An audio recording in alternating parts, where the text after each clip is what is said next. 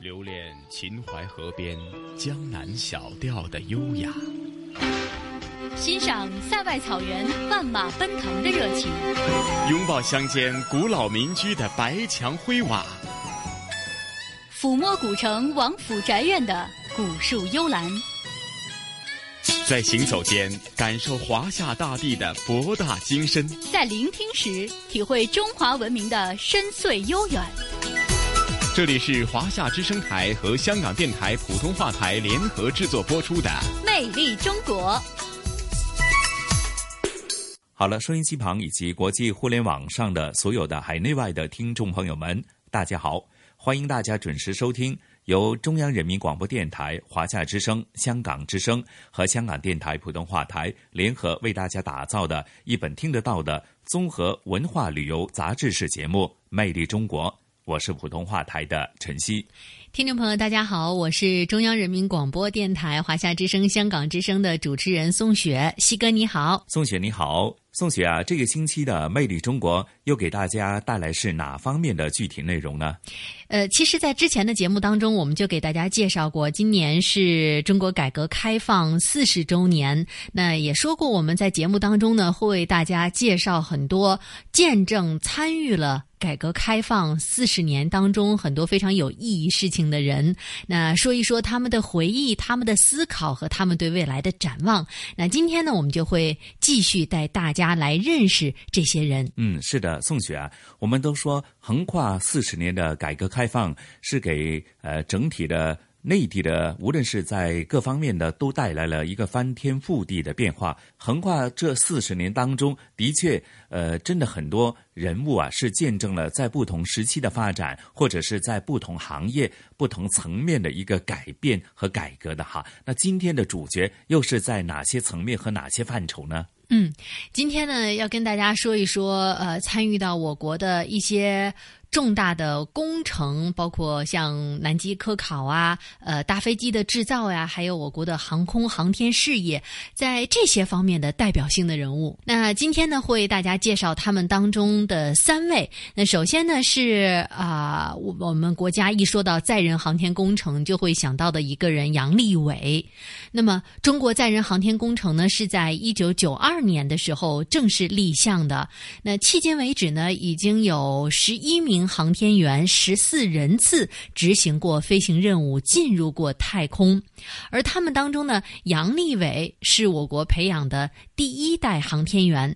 在二零零三年十月十五号的时候呢，杨利伟驾乘神舟五号飞船进入到太空，也成为了中国第一位太空使者，实现了中华民族的飞天梦想。那他呢，现在呢，也是呃中国载人航天工程办公室的。主任，所以在节目当中呢，我们会来听一听他讲述我国的航天时刻正在加速。是的，是的，记得呃，当杨利伟来到香港出席和青少年见面的一些大型的活动当中呢，呃，陈曦也近距离和杨利伟呢有一个见面的机会哈。当时在香港引发了很多的这个轰动啊，尤其是对于青少年对于呃外太空的一些好奇心，还是说呃有志于在外太空的这个专业课程当中呃。已经是许下了很多啊自己的理想啊。嗯，的确是这样的。应该说，影响了很多的年轻人，包括在后来的呃中国的宇航员进行太空授课，也是引起了很大的反响。那除了我们国家的载人航天工程呢，在今天的节目当中呢，还会为大家介绍到这一两年在国内外都受到了很多关注的中国大飞机。那么大飞机呢？对于一个国家来说，应该是说它有着无比重要的作用。而拥有自己的大飞机呢，也是中国航空人长久以来的一个梦想。那我们要为大家介绍的呢，是新中国的第一代飞机设计师程步实。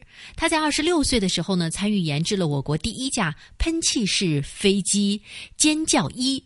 曾经担任了我国第一架自行设计的大型喷气旅客机运十的副总设计师，同时也是我国首款按照最新国际适航标准研制的啊非常有名的 C 九幺九大型客机的专家组成员。嗯，对于呃我们民航史上哈，这个 C 九幺九呢，呃，在这个去年试飞的时候是引发了大家的轰动。那另外呢，大家也更期待呢，呃，对于这个未来的航空事业发展过程当中，那呃内地整个市场是引发了大家极为关注。而拥有自己的呃大飞机的话呢，我相信整个市场或者对于我们的航空业呢，都是带来一个非常促进的一个作用啊。是的，所以在节目当中呢，我们会听程不时来为大家聊一聊大飞机造与买的逻辑。那除了航空航天以外呀，呃，其实我不知道西哥有没有了解啊？内地最近这一两年呢，非常的流行去南极旅游，呃，去南极旅游也是一个很热门的话题。那其实呢，除了到南极去旅游，说到南极，可能大家首先会想到的是南极的科考，呃，从中国的领土。最南端的曾母暗沙在向南七千八百多千米，就是世界上最神秘的一片白色大陆了，那就是南极。那么，从一七七二年英国航海家库克叩响了这块大陆的神秘之门，到现在两百多年来，南极大陆已经成为了人们了解地球的一个试验场了。那么，中国。考察队呢是在一九八四年的时候第一次开启了国人南极筑梦之旅。那么一九八五年的二月十五日，中国第一个南极考察站——南极长城站建成了。那我们今天在节目当中要为大家介绍的这一位科学家呢？那就应该说非常有缘分了。我们要为大家介绍的是张青松，他是中国科学院地理科学与资源研究所的研究员，他是最早登陆南极的中国科学家之一，也是在南极大陆越冬的第一位中国科学家。那么刚才我们提到，一九八五年的时候长城站建成了，他也是参与选址和建设了这个长城站。所以说呢，在今天的节目当中呢，我们接下来呢也会听一听张青。松谈一谈登上极地科考的破冰船。嗯，好，马上进入咱们今天《魅力中国》的主题内容，纪念改革开放四十周年的专题见证第二集。我们分别有三位响当当的人物啊，他们是杨利伟、程步实和张青松。我奉命执行，手持载人飞船，飞行任务准备完毕，待命出征。中国人民解放军航天员大队航天员杨利伟出发。三、二、一，点火！长江七号发现飞船，长江报告，太阳帆板展开正常。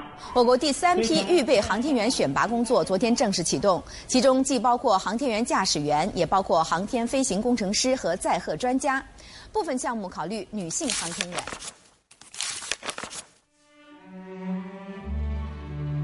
杨利伟，一九六五年出生于辽宁省葫芦岛市绥中县，少将军衔，特级航天员，现任中国载人航天工程办公室主任。他是我国培养的第一代航天员。二零零三年十月十五日，杨利伟驾乘神舟五号飞船进入太空，成为中国首位太空使者，实现了中华民族的。飞天梦想。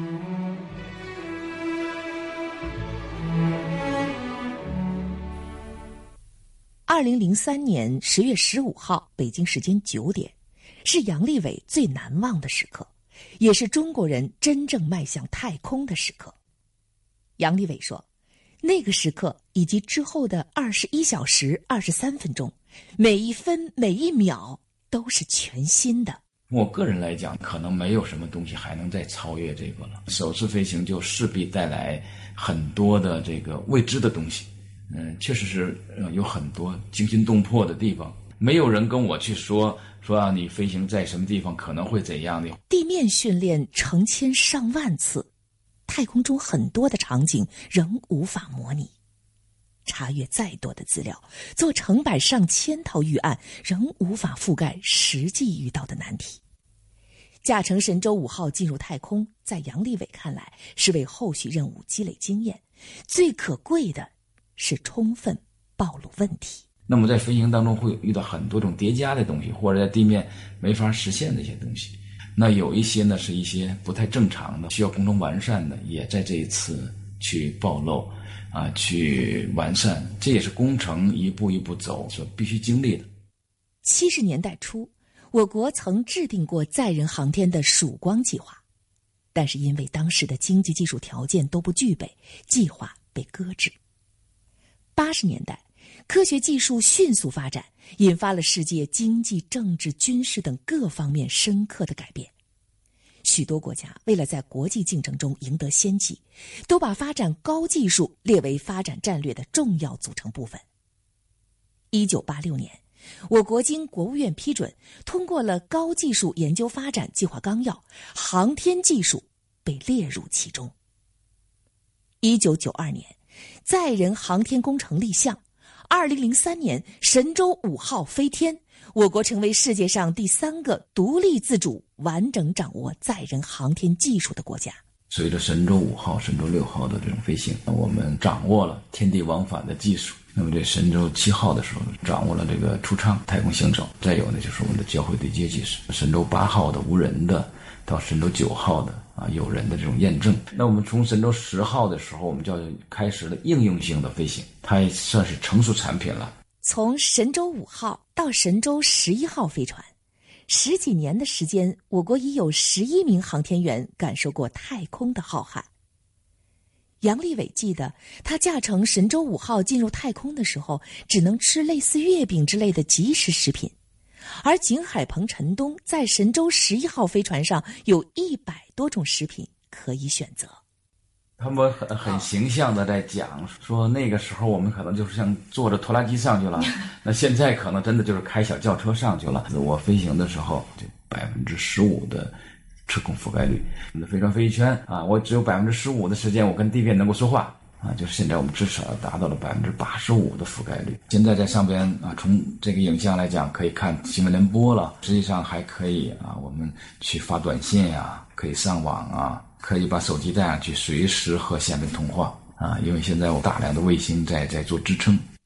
杨利伟观察体验式的太空飞行仅仅是开始，从最初的发现问题到为建造空间站打基础做准备，我国的航天时刻表正在加速，载人航天工程已经迈入空间站时代。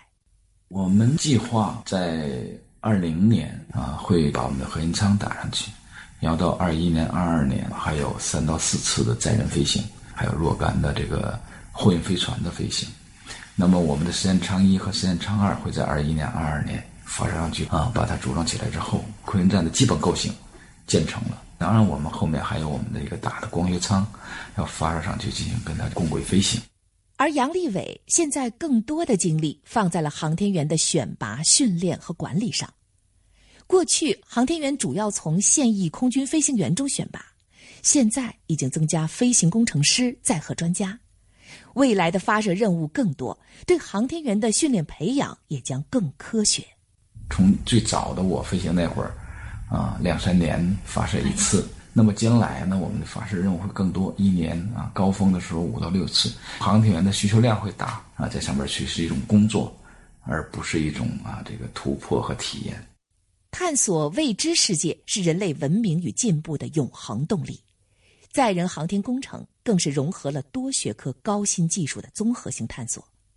CT 核磁共振最早都是应用于航天领域，无论是医学实验还是农作物培养，太空中的探索最终是为了服务于人类。太空技术也会运用于经济社会发展的多个领域。从这个意义上讲，杨利伟认为航天员。不是一份单纯的职业，更是国家任务的执行者。嗯，我记得前一段在采访我们的邓清明他讲了一句话，因为他训练了二十年，是我们第一批还在飞的唯一一个没有上过天的航天员。他讲不是我不努力，是我们这个群体太优秀了。实际上，他从一个层面也反映了大家这种训练的这种压力很残酷。你要从一个细节一个细节的去扣，什么叫成功？成功就是差一点点失败，是他很多东西都是在这个边缘上来去做的。十九大报告中将建设航天强国作为新时代建设现代化强国的重要目标之一。习近平主席强调，星空浩瀚无比，探索永无止境，只有不断创新，中华民族才能更好的走向未来。杨利伟说：“目前中国航天正在加速向并跑靠近。”从载人航天这个角度来讲，那么我们是继美俄之后啊第三个独立掌握了啊载人航天的基本技术的国家。我们叫航天大国啊，和呃这些世界上的一些航天强国有差距。航天强国实际上讲的是一个航天能力。我们无论是这个你北斗也好，还是这个呃嫦娥也好，实际上解决的是一个国家的一个航天能力的问题。只有你的这种航天能力足以支撑一个呃大国或者一个强国的时候，你才能够称其为是航天强国。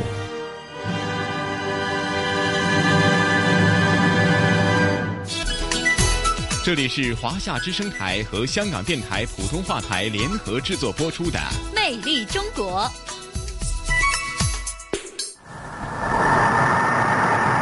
亲爱的观众们，您也许在想，这架展翅飞翔的飞机又是外国的吧？不，这是我国自行设计和研制的大型喷气旅客机。运十飞机，我国具有完全自主知识产权的新一代大型喷气式客机 C 九幺九，在上海浦东国际机场成功首飞。我心里感到非常的高兴。作为新中国第一代的飞机设计师，我曾经参加过很多飞机的首飞。程步实，新中国第一代飞机设计师。一九三零年出生于湖南，二十六岁参与研制我国第一架喷气式飞机“歼教一”，曾任我国第一架自行设计的大型喷气旅客机“运十”副总设计师，也是我国首款按照最新国际适航标准研制的 C 九幺九大型客机专家组成员。一九四九年十月一号晚上。作为清华大学学生，程不时参加了开国大典后的提灯游行，对新中国飞机梦的憧憬，在他的记忆里，由一架被车子推着的飞机模型灯承载着。有木头的骨架，是糊了纸，通了灯泡，那很多的参观的群众，他们看到清华大学航空系一个条幅，后面一盏很大的飞机灯，就向我们高呼，就希望你们将来。真的为祖国设计出飞机出来，我当时就就在飞机灯旁边听着这种呼啊呼声，呃，这个是我们新中国成立的第一天的晚上。一九五一年，航空工业局成立，刚刚走出校门的程步时赶上了中国航空工业的起飞时代。我们这个当时设计的时候所报的一种设计原则呢，实际上就是博采众长。为我所用，我五八年，这个我们设计的第一架飞机起飞了，两年之内有四架是我做的总体设计，所以那个时候曾经是很欣欣向荣的一个事情。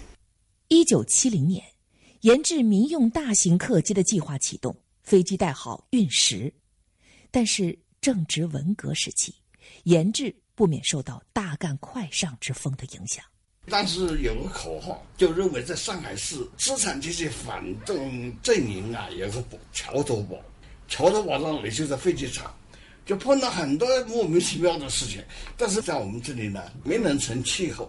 最后这个飞机要做静力试验，正好赶到这个热潮上，所以说他们就是敲锣打鼓，这个理发师都挑着那个镜子啊什么的，就是到工作现场来给你理发。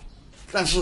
这样子出的东西其实有很多都都不合格的，幸好刚刚做好，还没有去做实验，四人帮倒台了，赶紧复查，一查查出两千多条故障，就马上排除这个巧遇，救了这个运十，也救了我们这一批人，这十年的成果没有被这么敲锣打鼓弄坏过。在一九七八年全国科学大会上。程不时主持的水系统调整重心的示威方法获了奖，崇尚科学之风吹走了此前的浮夸风。终于，一九八零年九月，乘着改革开放初期的风，大个子运十首飞成功。程不时记得，收到的第一份贺电来自美国。当时我们厂里面已经有很多美国人，我们试飞那天他们都知道。因为你们拿出运十来了，那说明你们是很有本事，因此可以做我们的总装厂。在美国外面再装美国飞机的，这是看得起你。就在国人为运十的首飞成功欢欣鼓舞时，他却已经显得有些落后了。此时，波音727、波音737、波音747等大型民用客机已经成为全球市场的主流。早在1972年，国人通过新闻图片看到尼克松访华所乘坐的空军一号波音707飞机。一年后，我国向美国订购的第一架波音707飞抵上海。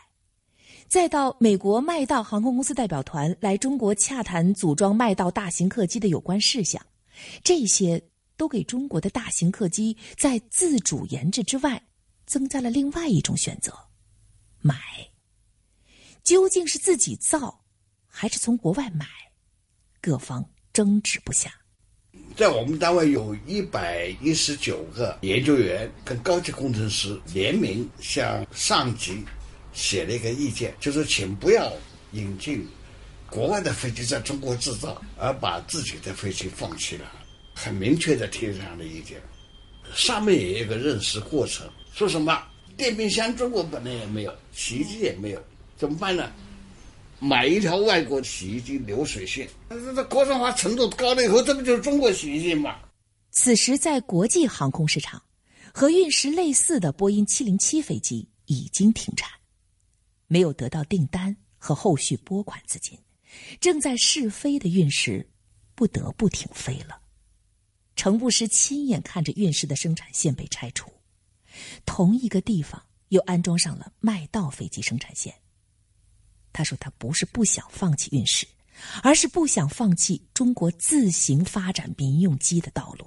用那个焰火把它割开，噼里啪啦推倒，噼里啪啦一片废墟一样的拉出去。”一个城市崩溃一样的，航空部流传一些说法，叫做一定要有洋拐棍，没有洋拐棍你不要下河。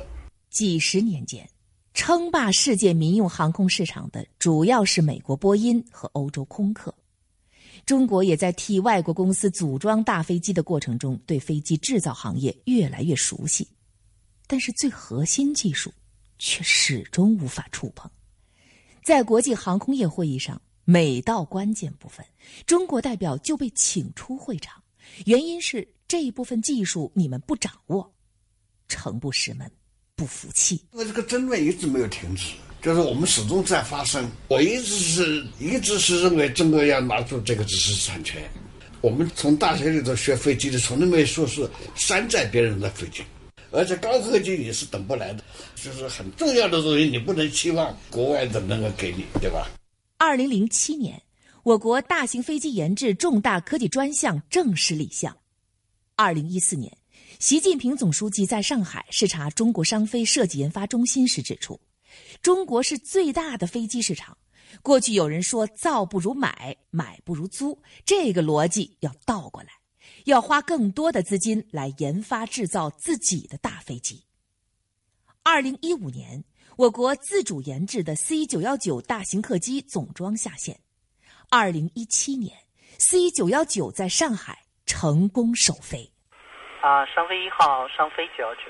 呃，回答商飞九幺九，这次首飞，呃，我们地面监控是否正常，非常顺利，祝贺。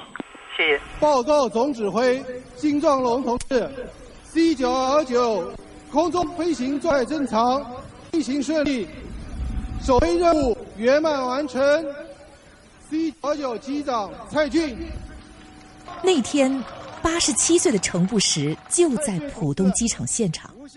他说：“很激动，向大家祝贺。”身边年轻人们在笑，在叫，向你们致敬。我认为 C 九二九就是运十连续发展中间的两个链条。运石研制的时候，我们是在封闭状态的，连运石的铆钉都在上海成立的厂。我们对要创立一个产业的想法，就是要建金字塔，必须下面打好基础。而到了这个改革开放以后呢，我们要利用世界上的市场的条件。现在发现最重要的是上面那个，波音不不做铆钉，它不做发动机，哎，那所有的设备都是全世界采购的。哎，但是他有本事来集成，这个 C 九幺九的这主供应商是中国，是是三飞，制高点没有拿走，这是最重要的一个思路。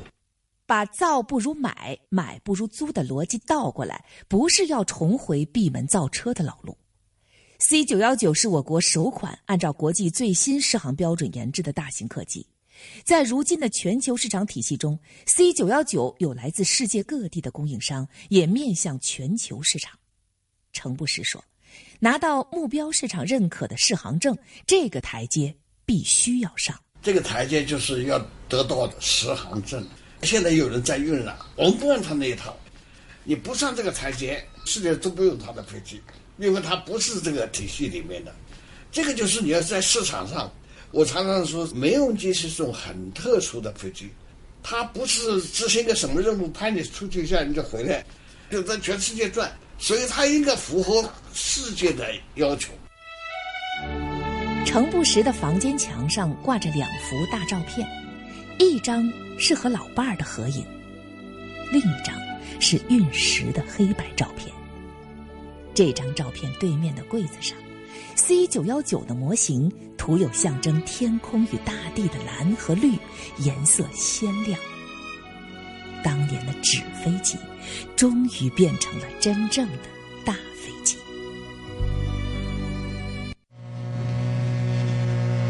亲人再见，祖国再见吧！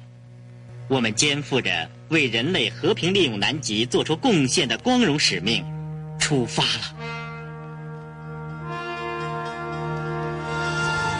南极长城站奠基典礼现在开始。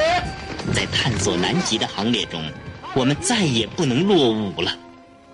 今天，我们极目天涯，向着地球底部的这块神奇的大陆，庄严宣告：南极，我们来了！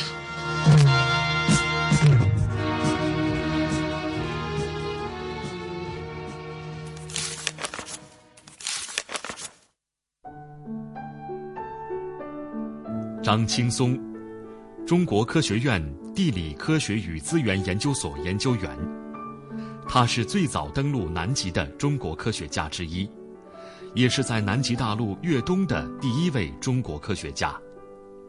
一九八五年二月，他参与选址和建设的长城站建立，这是我国第一个南极科学考察站，五星红旗从此飘扬在地球最南端的。白色大陆上，冰雪、企鹅、极光，这是张青松接到考察任务时对南极仅有的认识。在一九八零年之前，南极大陆对中国科学家们而言是个纸上的传说。我记得是一九七九年的十二月二十一号，我还在青岛，在那我们青藏考察嘛，我在写报告。去了没几天，就接了一个电报，说一个加急电报，火速归京，有出国任务，赶紧就回来。业务处处长告诉我，说是要到澳大利亚这个南极站的开西站去考察访问，两个月，一月六号就要出发，二十三号接受任务，到现在一月六号出发，俩礼拜，具体呃什么任务也不清楚。张金松后来才知道。是澳大利亚政府希望邀请两名中国科学工作者到澳大利亚南极站考察访问，借由这个契机，他和另一名中国科学家董兆乾成了中国南极科考的先行者。作为一个呃侦察兵，我是幸运的，就是我们到南极去考察，是中国科学家几代人的夙愿。所以那时候去南极其实是一件很危险的事。是。因为不了解，所以他那个只隐隐约约知道一下风很大啦，很多这个飞机那样失事啦。后来正好查到有一个消息，是在一九七九年的十一月份，新西兰租用的一架飞机，二百一十多个人，就在一个火火山口那时候看绕着呜呜砸下去了。他们家里人都不知道啊，不知道，我不跟他们说，知道了就不能说啊。这个这这这，我心里也打鼓啊，我并不害怕，但是没有谱。出发前。张青松在给党支部的信里写下这样一段话：“此次南极之行，我一定努力争取最好的结果，顺利归来。万一我回不来，请不要把我的遗体运回，就让我永远留在那里，作为我国科学工作者第一次考察南极的标记。张青松坦言，那时我们的科学家努力有余，能力有限。我没有什么准备，他没有要求我要到底干什么干什么，不像我们呃后来做大量的课题啊、项目啊啊，都是目的很明确的啊，组织什么队伍啊，怎么干呢？啊，什么时候完成啊？那个时候不行，所以第一次去仓促上阵，可以说去大致兜了一圈，花了两个月的时间，了解的很少。初登南极的兴奋，被漫长的回程路消耗殆尽。地理书上讲。南纬四十五度到五十五度，常年盛行西风，素有“咆哮的五十度”之称。狂风巨浪足以颠碎所有梦想。回来的时候就坐船回来的，就吃苦头了，呕吐不止，这个很不适应啊！几天几夜就睡不着觉，就吃不下饭，就在这不吐，很难受。哎呀，后来我想，这个在南极考察还还顺顺当当的，这个倒是。回来的时候恐怕要要要死在路上了，这真的很难受，很难受，不想再去了。但是那时候我没有跟任何人说，我心里想再也不去了，啊，死也不去了。这次南极的破冰之旅，打开了中国科学家向极地求索的闸门。张青松说：“南极是科考的宝地，甚至会让科学工作者上瘾。信誓旦旦再也不去的他，很快反悔了。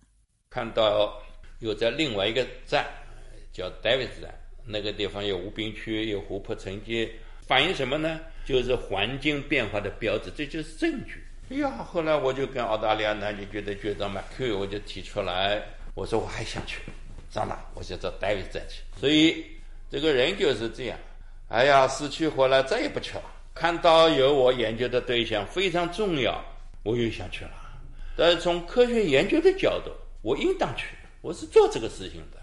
所以，像科学家看到那些化石，看到那些标本，也会上瘾，就会是哎，我一定要拿过来。后来在那待了，辛辛苦苦做了工作，抬了有十几箱标本回来，我又邀请了我的朋友一起合作，就写出来有十八篇文章。这是我们中国的首批的南极研究的成果，我感到很欣慰。一两位中国科学家受到国际科学界的认可。并不等于我国极地考察水平的国际化。尽管有十八篇论文傍身，张青松们仍然还是南极的客人。当时为什么要八四年就去要建长征站了呢？当时我们是八一年就参加了南极条约，中间还有一个南极科学委员会，我们参加了。但是人家说是你是成员，但是不是协商国。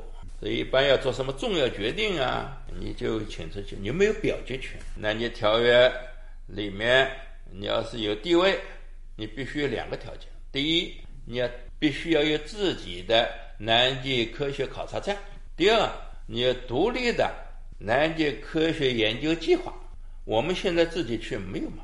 所以我们一定要建站。一九八四年十一月。中国首支南极科学考察队从上海出发，不久之后，张青松以中国南极考察队副队长的身份，第三次登上了南极大陆。他们打算在南极建中国自己的科学考察站。为什么不建在南极半岛，而建在乔治王岛上？因为当时我们没有破冰船，南极半岛周边冰情比较严重，去不了，所以临时改到乔治王岛。就建成了。一九八五年二月二十号，乔治王岛筑起了新的长城，中国拥有了第一个南极科学考察站——长城站。从此，中国正式加入南极科考的国际俱乐部。短短三十余年里，我们拥有了自己的雪龙号破冰船，还拥有了雪鹰极地固定翼飞机。从一九八零年开始，后来。一批一批的人集思广益，了解的多了，后来自己建站了，啊，建了长征站，后来建的中山站，后来往里延伸昆仑站，呃，泰山站，现在这个阿德雷角在建第五个站。光这么说，也好像很轻松，实际上这个路都是一步一步走的。曾经登上南极、跨入北极、攀上青藏高原的张青松，也在感叹极地科考的急速发展。在南极，我们中山站现在叫昆仑站，相应的北极叫黄河站，把地球这么一个磁球、磁力体啊，有南极、北极嘛，是吧？一起来统一研究，这个是我当时没有想到的。你这个是现在这种研究范围远远超过我的知识范畴，这就是发展。南极考察为科学探路，也为国际合作破冰。这块远离人类斑斓世界的净土，目睹了科考者们的坚韧自强，也记住了跨越国界的守望相助。张劲松的同事曾突发心脏病，由美国飞机实施国际救援。我们的雪龙号也曾对被困的俄罗斯南极考察船施以援手。要困在那个地方，已经有有有一个多星期了，他就呼救。我们的雪龙号离它有两百多公里，在那个海滨密集地区，两百公里很远的，不是说开阔海域。完了就就三天时间就赶到那，把它拽出来。我们的雪龙号立功了。这个事情不讲条件，一定要去救援，这是南极条约。所以在任何情况下，你必须竭尽一切努力。在这样艰难困苦的条件下，你不精心的合作，你不行。对于习近平主席讲的命运共同体，在南极地区来说更贴切。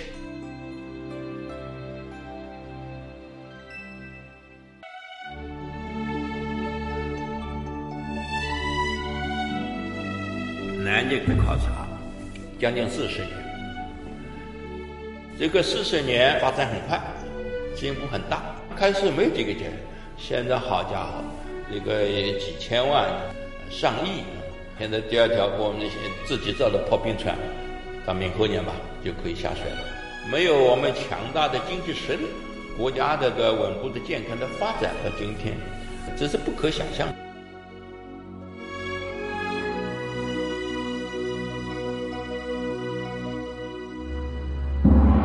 回望华夏历史，皇帝结婚和老百姓不一样，就是要举行一次册立典礼，表明他是皇后的身份的。聆听东方神韵，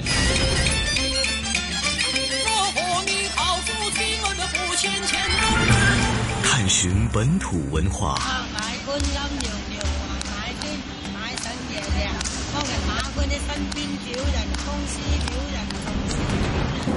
乘船瑰丽宝藏。凉风有信呢，秋月无。遗产要活化，要把它重新运用才是遗产。穿越古今，感悟人文，魅力中国。每个星期天中午十二点，让魅力更美丽。欢迎回来，这里依然是来自于香港电台普通话台以及中央人民广播电台华夏之声、香港之声为您带来的《魅力中国》。大家好，我是宋雪。听众朋友们，大家好，我是来自香港电台普通话台的晨曦。哎呀，宋雪啊，呃，的确，当我们聆听刚刚这一集的主题内容“见证”第二集的三位主角人物的时候呢，马上会令大家是在脑海当中浮现出啊。一幅幅的画面哈，在科技考察啊，在航天史，甚至是我们呃民用航天事业发展过程当中啊，这三位呃见证人物呢，都给大家留下了非常深刻的印象。与此同时，也回味了在改革开放四十年的过程当中，我们走过的是一段非常。不平凡的道路啊！嗯，的确是这样的。其实这些人以及他们所从事的事业，对于我、对于晨曦、对于收音机前的听众朋友们来说，应该是都不陌生的，因为他们真的呃离我们很近。其实我听过了这样的节目之后，嗯，我觉得如果我是一个小朋友的话，我会对于自己的未来有一个不一样的憧憬。呃，这个也是科学的魅力，也是从事科学研究的这些人的魅力吧。是是。呃，或许我们又说呢，随着科技各方面的发展，除了是引领我们认识更多的一些未知的世界、未知的未来以外呢，其实何尝不是对于我们的人类的这个生活在不断的改善，或者在改善过程当中，科技。如何的令我们得到更好的一个展现呢？哈，说到科技让我们的生活能够有更好的展现，或者说科技对于我们能够更好的了解历史、更好的去展望未来的帮助，其实呢，呃，最近这几年，大家对于科技怎么样能够让一些古迹活化，能够让一些呃展陈变得更加的鲜活，让我们能够更靠近这些历史遗迹，能够更加靠近历史，提供了非常大的帮助。嗯，是的，说到说呃以史为鉴，可知兴替，或者呢利用高科技呢去呃还原一些历史，那其实今天的香港故事呢，就是从中让我们在穿越历史过程当中，呃。除了是认知过去走过的一段不平凡的历史以外呢，其实也是说，呃，对于未来有很多的展示啊。说的就是呢，呃，今天香港故事同时语播和嘉宾主持，来自中国旅游出版社的副总编辑一哥陈一年呢，将会和大家去呃，现在叫大馆，也就是前香港的。旧中区警署呢，去走一走、逛一逛哈。因为呢，呃，随着呃这个旧的中区警署呢，呃搬迁以后呢，呃，对于这座旧的建筑如何进行一个保育活化，那历时呢接近十年的时间，时下已经是改为叫大馆。那到底带来了哪些改变？又或者我们去逛这些历史文化建筑的时候呢，如何去回味香港？啊，从一个小渔村啊，到时下一个闪闪发亮的东方之珠，所走过的一段沧桑历史岁月当中，呃，或许啊，每个人都会有不同的感悟。好，那接着下来，咱们就事不宜迟，马上走进咱们今天的香港故事的主题啊，那就是旧中区警署的前世今生各位大家之一王中王。传统现代相映成辉，中西文化共冶一炉，东方之珠，动感之都，香港故事，香港故事。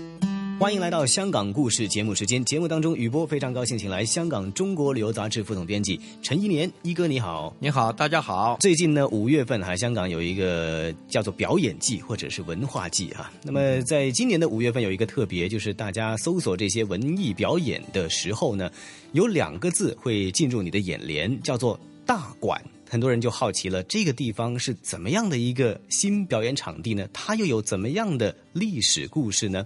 哎，呃，大馆呢，如果是啊，香港的警务人员啊，一定都很明白什么叫大馆。嗯，呃，而在中区一带的百姓啊，也都是呃明白的啊，因为实际上指的是什么呢？嗯，呃，管是差馆的意思啊，就现在香港人就把。呃，警署啊，警察局啊，这一类的啊，都都叫做呃差馆，差馆啊，呃，不管啊，英文是怎么怎么个说法啊？这个用啊粤语来讲啊，嗯嗯嗯嗯，就叫做差馆。嗯，香港有很多的差馆啊，大大小小啊，重要的没那么重要的啊，算来算去也没有一个比这个馆大。哦，啊，哎，所以大馆。就是这样来，哎，就是老大的，老大，就最大的一个呃呃警警队的的首要的首长啊，叫一个，差不多有这个意思啊。嗯嗯。啊，呃，所以呢，呃，我们所讲的这个大馆就是中央警署啊，在中环鹤里活道十号啊这个门牌嗯里边的一个大大的建筑群啊，这里有啊十座二十座的。的建筑，而且大部分呢都是很有历史、过百年历史的一些建筑啊。这种建筑呢，呃，它是古迹，呃，又是很有这个人文价值和艺术价值的建筑物啊。呃，而自从它弃用了，就不也不叫叫弃用啊，就停用了以后，就不再呃做这种用途以后呢，就会给它找一个出路啊，也是一一来要保育，要保持。它原来的这种啊风貌，嗯啊，但是呢又要把它活化利用，使它能够跟呃市民啊继续接住啊，这样就进行了一系列的活化利用，嗯啊，活化利用以后呢，这个项目就被称作啊大馆古迹艺术馆。介绍一下啊，这一大群、这一大片的建筑群是怎么回事啊？嗯，呃，这个建筑群呢，呃，有一百七十多年的历史啊，就是说，呃，在香港刚刚开始建成啊那个时候啊，就是在一八四一年的时候，英国的侵华军队啊，在香港岛登陆啊。呃，以后呢，就他要建立自己的司法制度啊，要管制呃，他们要建这个呃维多利亚城啊，一定要有一个呃司法制度啊，呃，最先建的建筑就是裕多利监狱。啊啊，之前有介绍过的啊，玉多利那玉多利监狱呢，嗯，其实用英文就是维多利亚，嗯，其实也就是 译成了啊，译成了粤语呢。就经常是或者是少一个音呐，V 字头的哈啊，V 字头和 W 字头的都相近哈，维多或者裕多，维多雷哎，刚有呃，可以说这个建筑群里边呢，最先建了监狱，嗯。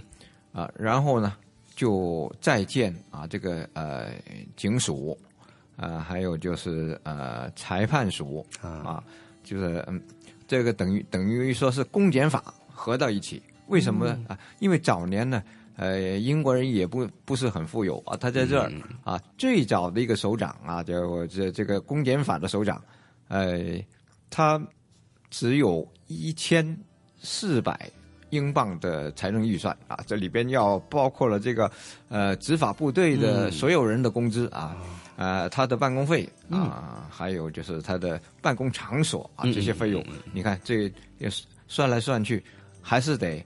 啊，把公检法合在一块啊，啊，这个首长呢就是威廉坚啊，嗯。啊，对，呃，William 嗯。啊，他的呃手下啊就是啊不，应该说他自己身兼了典狱长啊，警察总监哦，啊，就是说公检法医生呢，嗯啊对。所以就在这块地方啊，就开始啊，逐渐的建。后来有钱一点又再建啊，而且因为这个社会发展，人口变多，呃，这个治安方面的要求越来越大，他就必须扩大，就是一路一路的建。嗯啊，这样呢，就逐渐就建成了一大片啊。哦，现在数起来有二十七幢，基本上都是呃。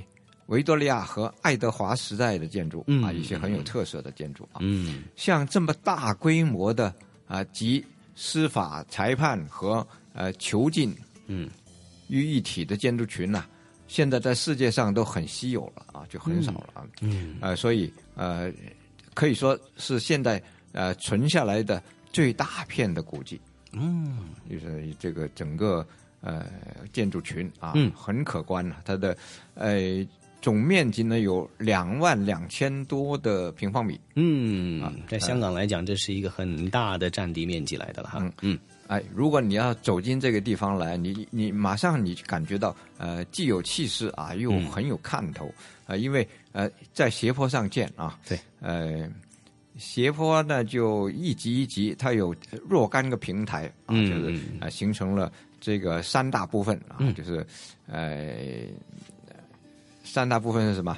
监狱，嗯，呃，这个呃，公安，嗯，还有就是检察，嗯，啊，这三大部分啊，哎，呃，呃，现在的说法呢，就是呃，中央警署，啊，玉德里监狱，还有中央裁判司署，嗯，啊，还还包括啊，就是早期的法庭也在这儿，嗯，啊，也就是裁判司所所管的啊，呃。那个时候的很密集啊，等于说是啊，呃，办事呃挺方便的啊，嗯，抓住了裁判，然后蹲监狱，一条龙，一条龙，嗯，哎，呃，那它其实从一九呃刚才说的一八四零年代开始慢慢的建设，其实建设到了一九呃一二一四年等等啊，那所以呢就经历了也半个世纪的一个建筑，慢慢的去扩大哈。啊，嗯，那么一直其实我们说到香港回归之后，中区警署都是如常运作的，一直是用到二零零四年啊。十二月十七号啊举行了一个鸣金收兵的仪式。再过一年啊，玉多利监狱也停止使用了，嗯，这里就变成了一座空城，嗯。啊，呃，后来又闲置了挺长的时间了。其实里边的就是在计划着怎么把它改造，嗯。啊，既能够啊保持它的这个原貌，嗯。呃，在很很有限的改动中啊，达到能够活化利用啊，嗯。呃，使到这个建筑的艺术价值啊，嗯。能够啊一直都能够体现出来，并且把它的嗯历史意义啊，嗯也能够让大家到后来能够啊看到、呃欣赏到，嗯，并且要用它呀啊。这些都是很好的建筑啊，你不能，嗯我拆了多可惜。另另外你不用变成一个空城也可惜。嗯啊，呃，通常啊，香港很多类似这样的建筑啊，虽然没有这个大啊，嗯嗯呃，多数都是向一个方向发展，就是嗯比较着重于非牟利的呃艺术用途，因为你要保护，就不能啊、过分的使用。你如果你真是把这些变成了酒楼啊、餐厅啊，哦，这样它会污染，哦，会损害这些建筑这样一些问题啊。嗯呃，现在呢，有很多进驻的单位呢是就是呃艺术啊啊，嗯还有就是呃有一些呃商店，嗯就是、呃也有一些餐厅。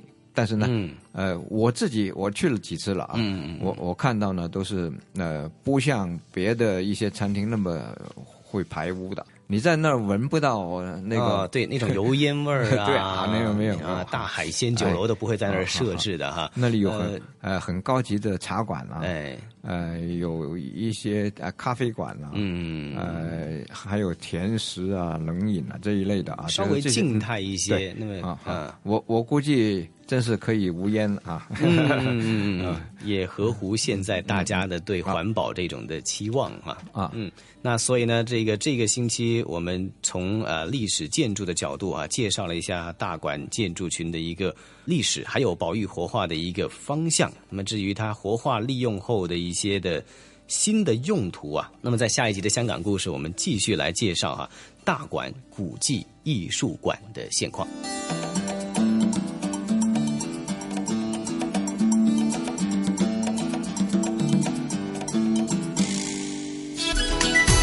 这里是华夏之声台和香港电台普通话台联合制作播出的《魅力中国》。